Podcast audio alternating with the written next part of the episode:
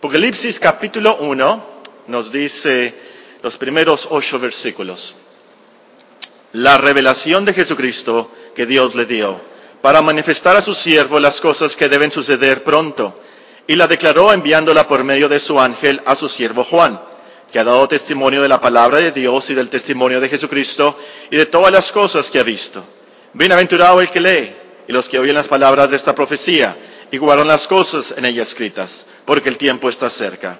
Juan, a las siete iglesias que están en Asia, gracia y paz a vosotros del que es y que era y que ha de venir, y de los siete espíritus que están delante de su trono, y de Jesucristo el testigo fiel, el primogénito de los muertos, y el soberano de los reyes de la tierra, al que nos amó y nos lavó de nuestros pecados con su sangre, y nos hizo reyes y sacerdotes para Dios su Padre. A él sea gloria, e imperio, por los siglos de los siglos. Amén.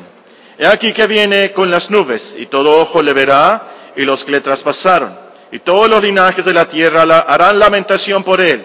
Sí, amén. Yo soy el alfa y el omega, principio y fin, dice el Señor, el que es, el que era y el que ha de venir, el Todopoderoso. Como títulos para este mensaje les sugiero Santa Biblia para mí, eres un tesoro aquí. Santa Biblia para mí, eres un tesoro aquí. O también puede ser Cristo es el que mandó que se escribiera la Biblia. Cristo es el que mandó que se escribiera la Biblia. Ahora, como iglesia, como congregación, estamos memorizando los versículos 9 al 20 de este pasaje de Apocalipsis 1. Eh, ya llegamos a noviembre. Quiere decir que nos toca este mes el versículo 19. El versículo 19, Apocalipsis 1, 19. Escribe las cosas que has visto y las que son y las que han de ser después de estas. E, el versículo en sí es muy sencillo, no tiene nada místico, nada misterioso, muy fácil de entender. Escribe las cosas que has visto y las que son y las que han de ser después de estas. Un niño puede entender, no se necesita un gran intérprete, un erudito para entender estas palabras. Pero los teólogos, aunque ustedes no lo crean, se pelean con este versículo porque algunos creen que en este versículo nos encontramos el bosquejo de este libro de Apocalipsis. Es decir, algunos eruditos creen que el libro de Apocalipsis se puede dividir conforme a las tres partes de nuestro texto. La primera parte de Apocalipsis, las cosas que has visto, Apocalipsis capítulo 1. La segunda parte de Apocalipsis, las cosas que son, Apocalipsis 2 y 3. Y luego la tercera parte, y las que han de ser, Apocalipsis 4 al 22. Y los eruditos y los teólogos y los comentaristas se pelean si esto es verdad o no, o cómo se debe de interpretar el libro y cosas así. Bueno, nosotros no nos vamos a profundizar en esas cosas, pero sí vamos a ver lo más importante y práctico de este versículo. Y la primera palabra del versículo es clave. Es la palabra escribe. Escribe las cosas que has visto. Y es de notarse que el Señor ya había dado esta orden. El versículo 11, Él dice en el versículo 11 que decía, yo soy el alfa y el omega, el primero y el último, escribe en un libro, escribe en un libro lo que ves, envíalo a las siete iglesias que están en Asia, Efeso, Esmirna, Pérgamo, Teatira, Sardis, Filadelfia y la Odisea. Y es muy significativo que en este libro doce veces se le dice a Juan escribe. Doce veces a través de este libro vamos a leer esta orden. Escribe, apóstol, escribe, escribe. Doce veces. Y el verbo escribir en sí se menciona en este libro más que en ningún otro libro de la Biblia. A través de toda la Biblia se menciona el verbo escribir, pero es en Apocalipsis que lo encontramos mencionado 28 veces, más que en ningún otro libro de la Biblia. Entonces quiere decir que esta palabra es clave en este libro. Y en primer lugar, la palabra escribe eh, es clave en este libro porque nos recuerda que Apocalipsis es una revelación de Jesucristo. Ven el versículo 1, así comienza. La revelación de Jesucristo que Dios le dio para manifestar a su siervo las cosas que deben suceder pronto. La declaró enviándola por medio de su ángel a su siervo Juan, que ha dado testimonio de las palabras de Dios y del testimonio de Jesucristo y de todas las cosas que ha visto. Y por cierto, Apocalipsis es una palabra que significa revelación. De eso se trata este libro. Es una revelación de Dios. Entonces, no olvidemos, nunca olvidemos al leer Apocalipsis que esta es una revelación de Jesucristo. No es una revelación de la bestia o el 666 o el anticristo o el armagedón. No, no, no, no, no. Este libro es una revelación de Jesucristo, quién es Él, su plan y su supervisión en la historia y el final de la historia de nuestro Señor Jesucristo. Y es interesante notar, y muy importante aquí en este contexto, que Él hace esta revelación a su iglesia. Él quiere que se escriba esta revelación a su iglesia. Ya leímos el versículo 11, pero ven el capítulo 2 y versículo 1. Apocalipsis 2.1. Cristo tiene un gran interés en que su iglesia tenga esta revelación por escrito. Apocalipsis 2.1. Escribe al ángel de la iglesia en Efeso. Versículo 8. Escribe al ángel de la iglesia en Esmirna. Versículo 12. Escribe al ángel de la iglesia en Pérgamo. Versículo 18. Y escribe al ángel de la iglesia en Tiatira. Entonces, es una manera de demostrar el amor de Cristo por su iglesia. Él quiere que se escriba esto a su iglesia. Él quiere consolarla, quiere protegerla, quiere alertarla, por supuesto, eh, quiere educarla. Y esto en sí también, entonces, recalca la importancia de este libro. Apocalipsis es un libro muy difícil, definitivamente, pero es una revelación de Jesucristo escrita a su iglesia. Hasta, notaron, se nos anima a leerlo, el versículo 3, Apocalipsis 1.3. se nos anima a leerlo y escucharlo. Bienaventurado el que lee y los que oyen las palabras de esta profecía, guardan las cosas en ella escritas, porque el tiempo está cerca. Entonces, en primer lugar, la palabra escribe es clave porque nos recuerda que esta es una revelación de Jesucristo. Pero también en segundo lugar, la palabra escribe es clave porque nos recuerda que Apocalipsis fue escrito bajo la inspiración del Espíritu. Apocalipsis, este libro, y toda la Biblia, por supuesto, como nos dice en 2 Timoteo 3:16, está escrito bajo la inspiración del Espíritu. Es decir, este libro, estos versículos, este pasaje, fueron escritos, guiados, expresados, por el Espíritu de Dios, por el Espíritu Santo. Y es por eso que podemos leer frases como en el capítulo 2 y versículo 29, véanlo. Capítulo 2 y versículo 29. El que tiene oído, oiga lo que el Espíritu dice a las iglesias. Esto que está escrito es lo que el Espíritu quiere que nosotros escuchemos. Una vez más nos dice el capítulo 3 y versículo 6. El que tiene oído, oiga lo que el Espíritu dice a las iglesias. ¿Quién dice esto? ¿Juan? No. ¿Quién dice esto? Es el Espíritu. Fue inspirado por el Espíritu. En otras palabras, escrito por el Espíritu, expresado por el Espíritu de Dios. Una vez más, el versículo 13. El que tiene oído, 3.13, el que tiene oído, oiga lo que el Espíritu dice a las iglesias. Y otra vez, al final del capítulo 3, el versículo 22, el que tiene oído, oiga lo que el Espíritu dice a las iglesias. Entonces, hermanos, esta palabra escribe. Nos recuerda que Apocalipsis, esta profecía, fue escrita por el Espíritu Santo a lo último, inspirada por Dios, por su Espíritu. O como dice el apóstol Pedro, esta profecía nunca fue traída por voluntad humana, sino que los santos hombres de Dios hablaron siendo inspirados por el Espíritu Santo. Lo vamos a leer unos momentos esto en 2 de Pedro, el capítulo 1.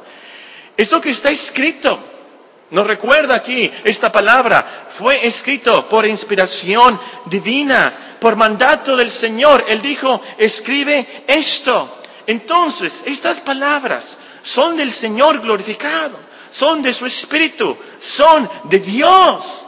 Y es por eso que podemos leer en el capítulo 19 y el versículo 9. Véanlo. Apocalipsis 19, 9. El ángel me dijo, escribe, ahí está nuestro verbo, ¿verdad? El ángel me dijo, escribe, bienaventurados los que son llamados a la cena de las bodas del Cordero. Y me dijo, estas son palabras verdaderas de Dios. ¿Por qué?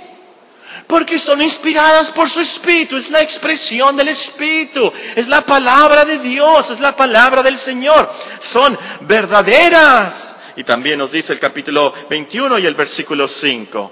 Apocalipsis 21, 5. El que está sentado en el trono dijo, he aquí, yo hago nuevas todas las cosas. Y me dijo, escribe, porque estas palabras son fieles y verdaderas.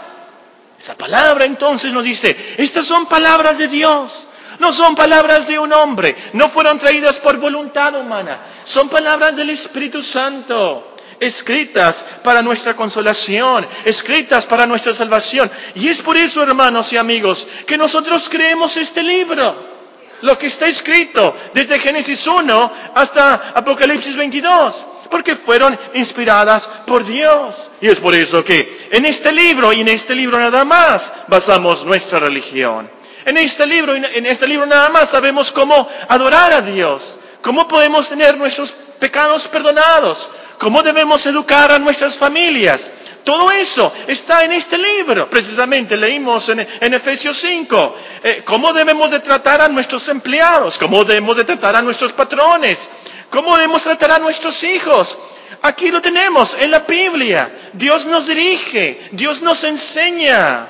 Ciertamente entonces la palabra de Dios inspirada es nuestro parámetro, lo que nos guía, la regla de nuestra fe y práctica. Y podemos cantar, como dice el 287, Santa Biblia para mí, eres un tesoro, eres un tesoro, de veras, un tesoro para mí.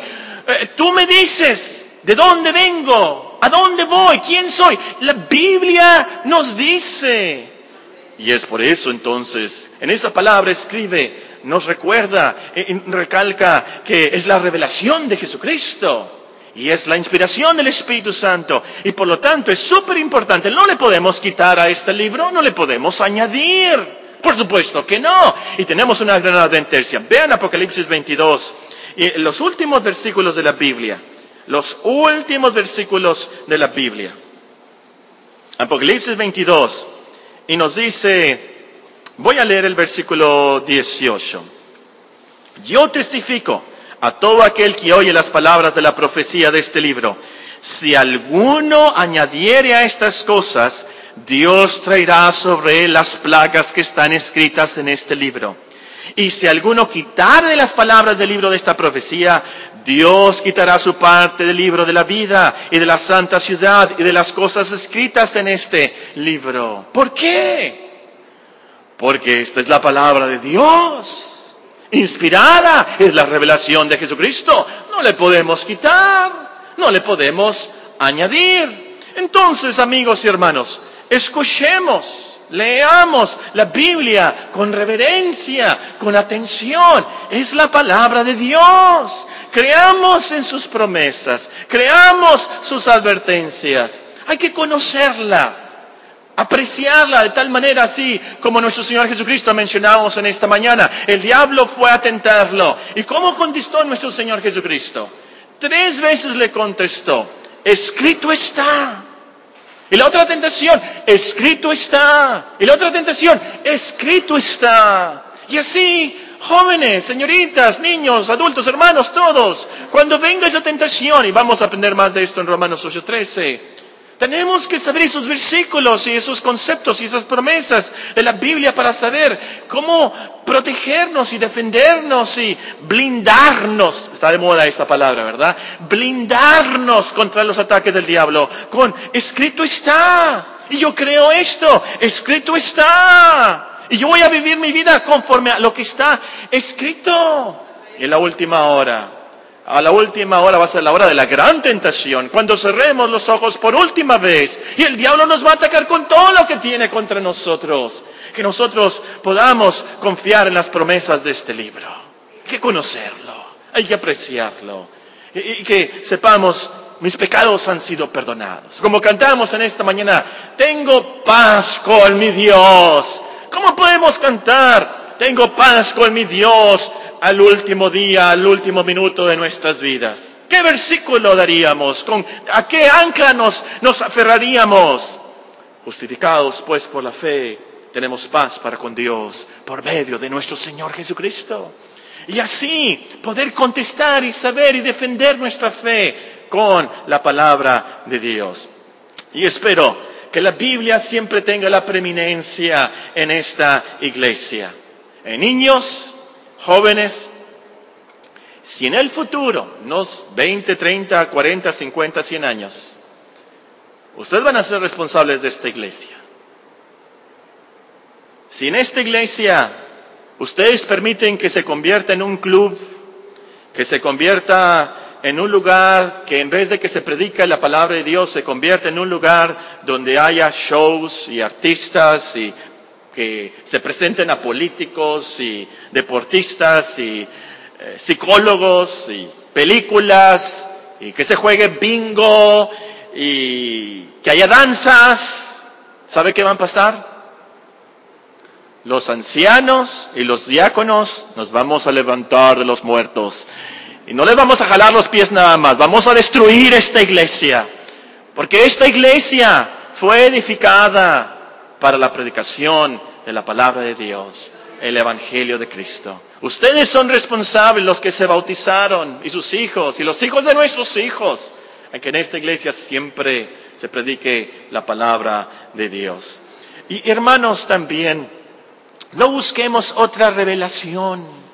Tenemos la Biblia. ¿Qué más queremos? ¿Por qué vamos a leer el horóscopo? ¿Por qué? Porque queremos otra revelación. Esta es la revelación de Jesucristo. Creamos que tiene toda autoridad y es suficiente. Ese es el problema de algunos hermanos carismáticos. Quieren más revelación. Quieren escuchar algo, una voz. Quieren tener sueños. Quieren ver visiones. Como humano, les voy a decir la verdad. Como humano los entiendo. Porque somos incrédulos. Por naturaleza, el pecado mora en nosotros y quisiéramos tocar algo, escuchar algo, ver algo. Los entiendo como humano. Pero como cristiano yo les digo, fe, fe, confiamos en la suficiencia de las escrituras. Aquí tenemos todas las reglas las buenas obras que agradan a Dios. Aquí tenemos cómo disciplinar a nuestros hijos. Aquí tenemos cómo tratar a los empleados, cómo tratar a los maestros, a las autoridades, cómo debemos de pagarnos nuestros impuestos. Aquí tenemos todo lo que necesitamos para la vida y la piedad. No menos, no más. Y si no lo necesitamos saber, ¿saben qué? No está escrito. Quiero que vean un versículo muy interesante en Apocalipsis 10.4. Vean en sus Biblias, Apocalipsis capítulo 10 y versículo 4.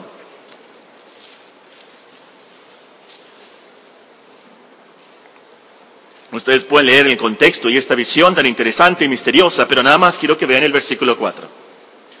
Cuando los siete truenos hubieron emitido sus voces, yo iba a escribir, yo iba a escribir se le dijo que escribiera, ¿se acuerdan? Doce veces les dijo, escribe esto, escribe, escribe. Y aquí lo iba a escribir. Pero oí una voz del cielo que me decía, sella las cosas que los siete truenos han dicho y no, N-O, no, las escribas. ¿Qué iba a escribir? ¿Qué iba a escribir Juan que se le dijo no? ¿Qué misterio escuchó? ¿Qué, visión? ¿Qué, sería? ¿El nombre del 666? ¿Sería Putin? ¿Qué, sería? ¿Qué, se dijo? ¿Sabes qué? Eso no. El país involucrado en la tercera y última guerra mundial con Israel. ¿Qué sería? No sabemos. Y aquí debemos aplicar la regla DT 29-29. ¿Se saben esa regla? Se las voy a leer. Las cosas secretas pertenecen a nuestro Dios, mas las reveladas son para nosotros y para nuestros hijos para siempre, para que cumplamos todas las palabras de esta ley. Las cosas secretas pertenecen a nuestro Dios. Pero Dios nos ha revelado lo necesario, lo que realmente necesitamos para la vida de piedad. Aquí lo tenemos. Y esta es una regla tan importante para nosotros, que somos tan curiosos, ¿verdad? Y, queremos saber más que los demás. El otro día estaba pensando, ¿por qué la gente lee los noticieros? ¿Y por qué tanta noticia en el Internet y tan rápido y tan... Pensé, a lo último, quiero yo saber las noticias primero, antes que los demás, y poder platicar con los demás de las noticias y saber más que los demás. A lo último es orgullo, por supuesto, pudiéramos decir. Pero hay algo en nosotros, un virus, un gen de curiosidad. Queremos saber, y especialmente los secretos, los misterios. Queremos que nos digan a nosotros. Y saben que nosotros tenemos eso también para con Dios y queremos que Dios nos diga todo. Y tenemos derechos. Y ahora con Internet mucha información y tenemos el derecho a la información. Net neutrality, dice Obama. Este concepto de que Internet para todos y libre de información para todos y lo que quieran saber todos y pero Dios nos dice, ¿saben qué? Los secretos son míos. Y hay una aplicación aquí muy práctica, hermanos. Muchas cosas en nuestras vidas no sabemos, nunca las vamos a saber. No sabemos por qué sufrimos ciertas cosas o por qué Dios permite ciertas cosas. No lo sabemos. En términos generales conocemos, Primera de Pedro nos explica mucho por qué sufrimos y nos pasan esas cosas tan feas y traumáticas y que no podemos entender. Y quisiéramos saber algo de, del plan de Dios para nuestras vidas y el futuro y por qué nosotros y cómo va a terminar esto. Pero Dios nos dice fe en lo escrito, fe en mis promesas, es todo lo que requiero y es todo lo que puede hacer por nosotros para nuestro beneficio. Es por nuestro bien que no nos revela todas las cosas. No pudiéramos nosotros comprenderlas. No soportaríamos todo del misterio de Dios. El apóstol Pablo fue al cielo, dice el tercer cielo. En segunda de Corintios nos explica eso. Y, estuvo en el cielo y volvió aquí a la tierra y él dice, yo no puedo decir lo que vi. Y así hay muchas cosas que nosotros tenemos que humillarnos y decir, el Señor sabe, nos da su palabra, fe en ella. Un último comentario sobre la palabra escribe, y estaba pensando, ¿se imaginan si el Señor no hubiera mandado escribe? Si el Señor no hubiera dicho a Moisés, escribe, ¿no tuviéramos Génesis, Éxodo, Levítico, Números y Deuteronomio. Si el Señor no le hubiera dicho a Josué y a Samuel y a David y a los profetas, a Isaías y Jeremías, escriban, no tuviéramos la Biblia, no tuviéramos, no tuviéramos la revelación de Dios. ¿Se imaginan si el Señor no hubiera mandado, escribe? A lo mejor tuviéramos algo de historia del pasado. Nuestros tatarabuelos a lo mejor hubieran dejado algo de historia y tradición. Pero a lo último no íbamos a tener seguridad de nada. Fuéramos ignorantes realmente de lo que ha pasado en la historia desde el principio. ¿Por qué? Muy fácil. Hay problemas de comunicación, hay problemas de lenguaje, hay problemas de tradiciones falsas. ¿Cuántos de ustedes han jugado al teléfono? A ver, levanten la mano. ¿Han jugado al teléfono? Que una persona les dice algo y ustedes le tienen que decir algo a la otra persona enseguida de usted y esa persona tiene que decir algo y al fin, ¿y qué pasa en esos juegos? Ah, alguien comienza con el caballo blanco corre por el campo, ¿verdad? Y la otra persona le quiere cambiar un poquito, ¿verdad? E, el caballo corre bien rápido por el campo. Y se le olvida decir que es un caballo blanco. Y luego otra persona le dice a la, otra, queriendo ser un poquito más chistosa, bueno, eh, el caballo blanco, bien, rápido, comía tacos de cabeza. Pero ¿cómo? Y se lo pasa a la otra. Y no lo puede creer, pero sí se pasa. ¿Y qué pasa? A lo último es totalmente diferente a lo que había comenzado la primera persona. Esos conceptos de variación de comunicación y de añadidura y que le quitan, nosotros no tuviéramos la palabra de Dios, no supiéramos realmente nada de la historia con seguridad, estaríamos totalmente perdidos, sin saber cómo puedo yo morir en paz, cómo puedo ser perdonado por Dios, de dónde vengo, ¿A dónde voy? ¿Qué me va a pasar a mí? No supiéramos. Pero gracias a Dios que el Señor dijo, escribe, escribe. Y tenemos la profecía, la palabra de Dios más segura, el Evangelio de nuestra salvación, como le llama el apóstol Pedro. Muy bien, sigamos con nuestro texto. El Señor le ordena al apóstol, escribe las cosas que has visto.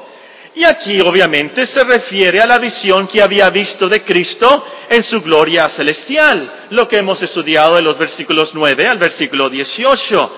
Un, pasaje que nos demuestra quién realmente es Cristo.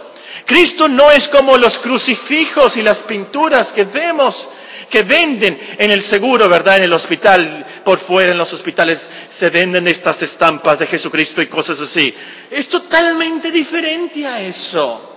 El Cristo que leemos aquí nos dice que realmente tiene cabellos blancos como blanca lana, nos dice el versículo 14, y, sus ojos como llama de fuego, sus pies semejantes al bronce bruñido, refulgente como en un horno, su voz como estruendo de muchas aguas. Y Juan tenía que escribir esta visión porque teníamos que nosotros que entender el concepto bíblico de quién realmente es Cristo. Él es sí un hombre, pero Él también es Dios, con una gran majestad. Y sobre todo el contexto aquí de escribir a las iglesias, el apóstol tenía que escribirles esto para que supieran, tu gran Salvador, el gran supervisor, por así decirlo, de la historia, de la providencia, es Cristo el Señor, majestuoso, glorioso, todopoderoso, increíble, trascendente, para darle paz a la iglesia, para darle tranquilidad, para darle eh, esa guía. Escribe lo que has visto, se le dice a Juan. Estoy de acuerdo con los comentaristas que creen que en esta frase podemos incluir también al Evangelio de Juan. Juan el apóstol escribió Apocalipsis, pero también escribió tres cartas y escribió el Evangelio llamado según San Juan. Y es posible que, que pudiéramos incluir en esta frase esto, puesto que Juan escribió lo que había visto de Jesucristo, de su vida. Y es interesante notar, por ejemplo, en Juan 19, si tienen sus Biblias, Juan capítulo 19, versículo 35. Juan 19, 35. Él dice, el que lo vio, el que lo vio, el que vio a Cristo crucificado y, y que vio cómo el soldado traspasó su costado, el que lo vio en la cruz muriendo por nuestros pecados, el que lo vio da testimonio y su testimonio es verdadero. Él sabe que dice verdad para que vosotros también creáis. Nos dice en el capítulo 20 y en el versículo 30. Hizo además Jesús muchas otras señales en presencia de sus discípulos, muchos otros milagros, los cuales no están escritas en este libro. Ahí está nuestro verbo, ¿verdad? Escribe lo que has visto. Pero estas se han escrito para que creáis que Jesús es el Cristo, el Hijo de Dios, y para que creyendo tengáis vida en su nombre. Entonces, con esta frase podemos incluir, escribe lo que has visto, lo que vio de nuestro Señor Jesucristo en la historia, lo que vio allí en ese gran día de Apocalipsis capítulo 1. Es por eso que tenemos en el capítulo 1 y en el versículo 1 estas palabras, la revelación de Jesucristo que Dios le dio para manifestar a su siervo las cosas que deben suceder pronto. La declaró enviándola por medio de su ángel a su siervo Juan que ha dado testimonio de las palabras de Dios, de la palabra de Dios y del testimonio de Jesucristo y de todas las cosas que ha visto. ¿Cómo podemos aplicar esto? Bueno, al leer la Biblia, pensemos que estamos leyendo cosas reales. No es mitología, no son leyendas, no son mitos, no son tradiciones son cosas reales. Gente como nosotros las vio, nos dice Juan. Es más, en 1 Juan 1 nos dice, yo palpé, yo toqué a Cristo. Él vio a Cristo y nos está contando lo que vio. Como dicen los abogados, hay testigos presenciales de los hechos. Podemos creer este libro y todo lo que está escrito aquí. Pero hay otra aplicación, y nada más voy a leerla en primera de Juan, perdón, primera, segunda de Pedro. Segunda de Pedro, capítulo 1 y versículo 16.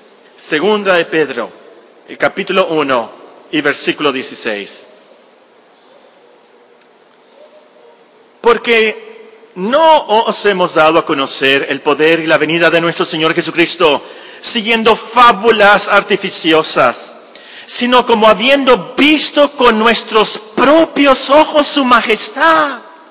Pues cuando Él recibió de Dios Padre honra y gloria, le fue enviada desde la magnífica gloria una voz que decía, este es mi Hijo amado, en el cual tengo complacencia.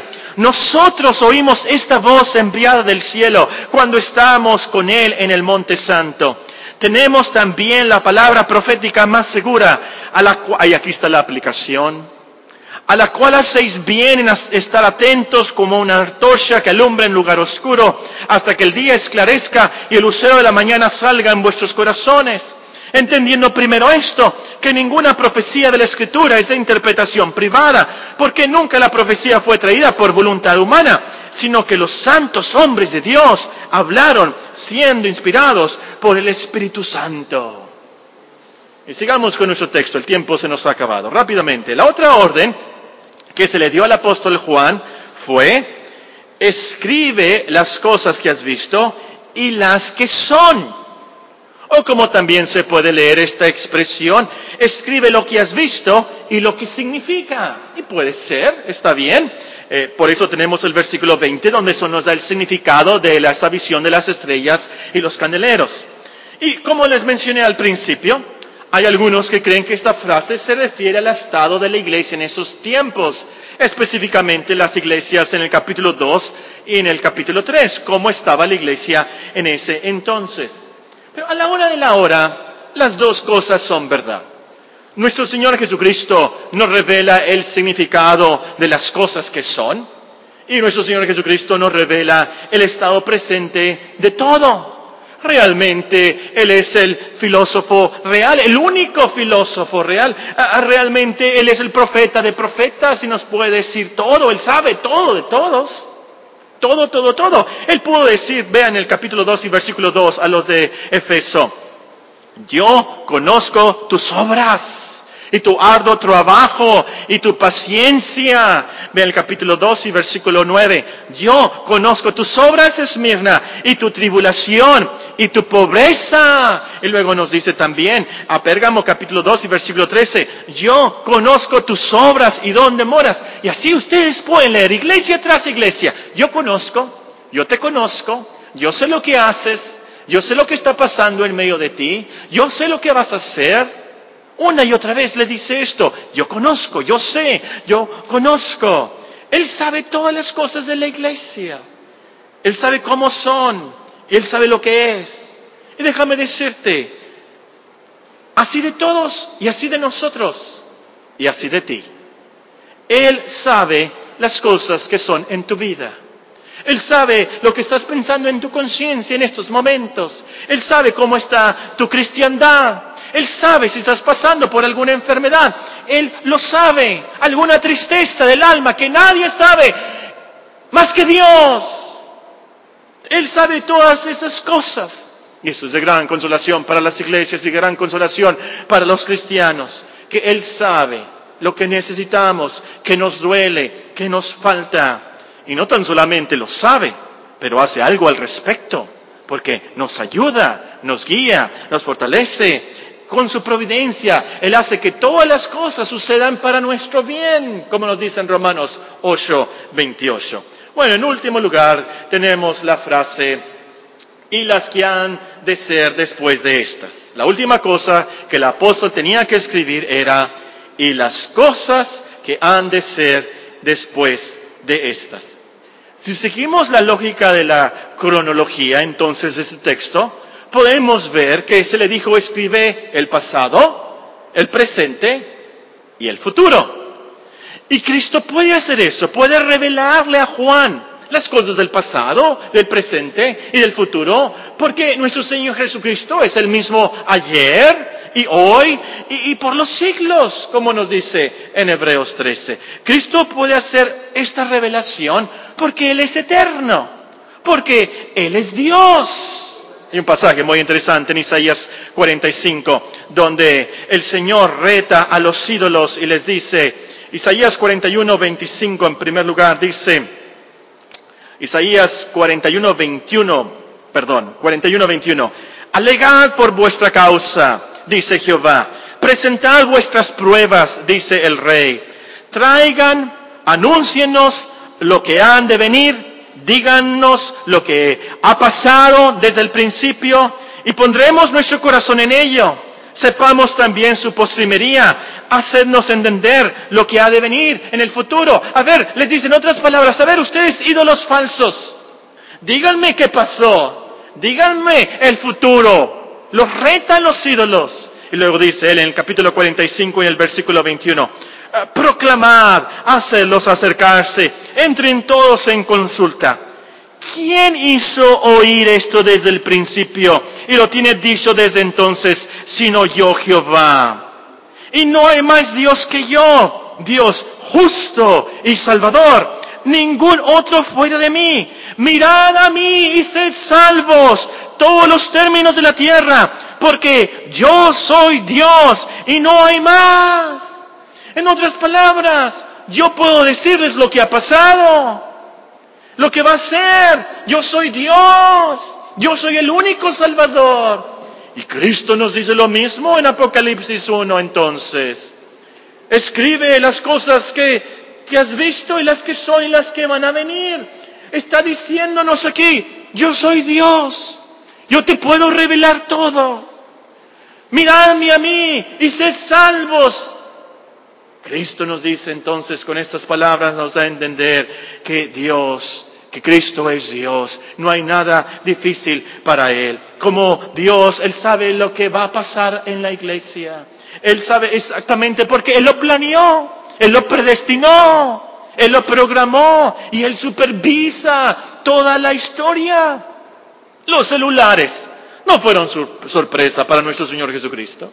El Internet no fue sorpresa para nuestro Señor Jesucristo, que aterrizó esa sonda espacial. ¿Leyeron eso del cometa y cómo aterrizó esa sonda espacial en, el 67P?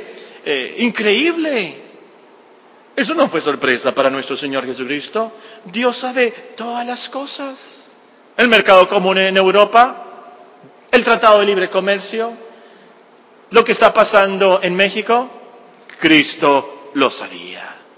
Hermanos, nosotros no sabemos el futuro, pero Cristo sí. Nosotros no sabemos qué pasará con México, con el mundo, pero Jesucristo sí. Nosotros no sabemos qué pasará con las vidas de nuestros hijos, pero Cristo sí. ¿Qué pasará con esta iglesia? No sabemos, pero Cristo sí. Y eso nos da toda la confianza en el mundo. Y podemos vivir con paz. No paranoicos y qué pasa, y, qué, y sí, pero nos da paz saber que Cristo sabe y nos revela todo. Entonces, con eso terminamos. ¿Qué buenas obras podemos hacer al haber aprendido de este texto? El texto nos dice, escribe las cosas que has visto y las que son y las que han de ser después de estas. ¿Qué buenas obras podemos hacer? Número uno, las cosas en este libro escritas fueron especialmente reveladas para nosotros, para la iglesia, para consolarnos, para prevenirnos, para enseñarnos. Entonces, debemos leerlas, debemos apreciarlas, debemos creerlas, debemos aplicarlas a nuestras vidas. Vamos a suponer que un abogado te llama de la Ciudad de México, quiere que tú vueles a la Ciudad de México la próxima semana y quieres que, quiere que tú estés presente porque se va a hacer lectura de un testamento donde está escrito lo que tú vas a heredar de un tío muy rico. ¿Irías? Claro que sí. Fueras un necio, un mentecato, no sé qué palabra usar, más fuerte. Claro que irías. Se va a leer el testamento, es lo que van a, vas a heredar. Ahora déjenme decirles, e, el Señor ha mandado escribir dos testamentos de lo que vamos a heredar en Cristo. Hay que leerlo, hay que apreciarlo, hay que aplicarlo, hay que vivirlo. Número dos, las cosas escritas en este libro son proféticas y de lo más seguras. Tengamos entonces una visión del mundo de acuerdo con esta profecía.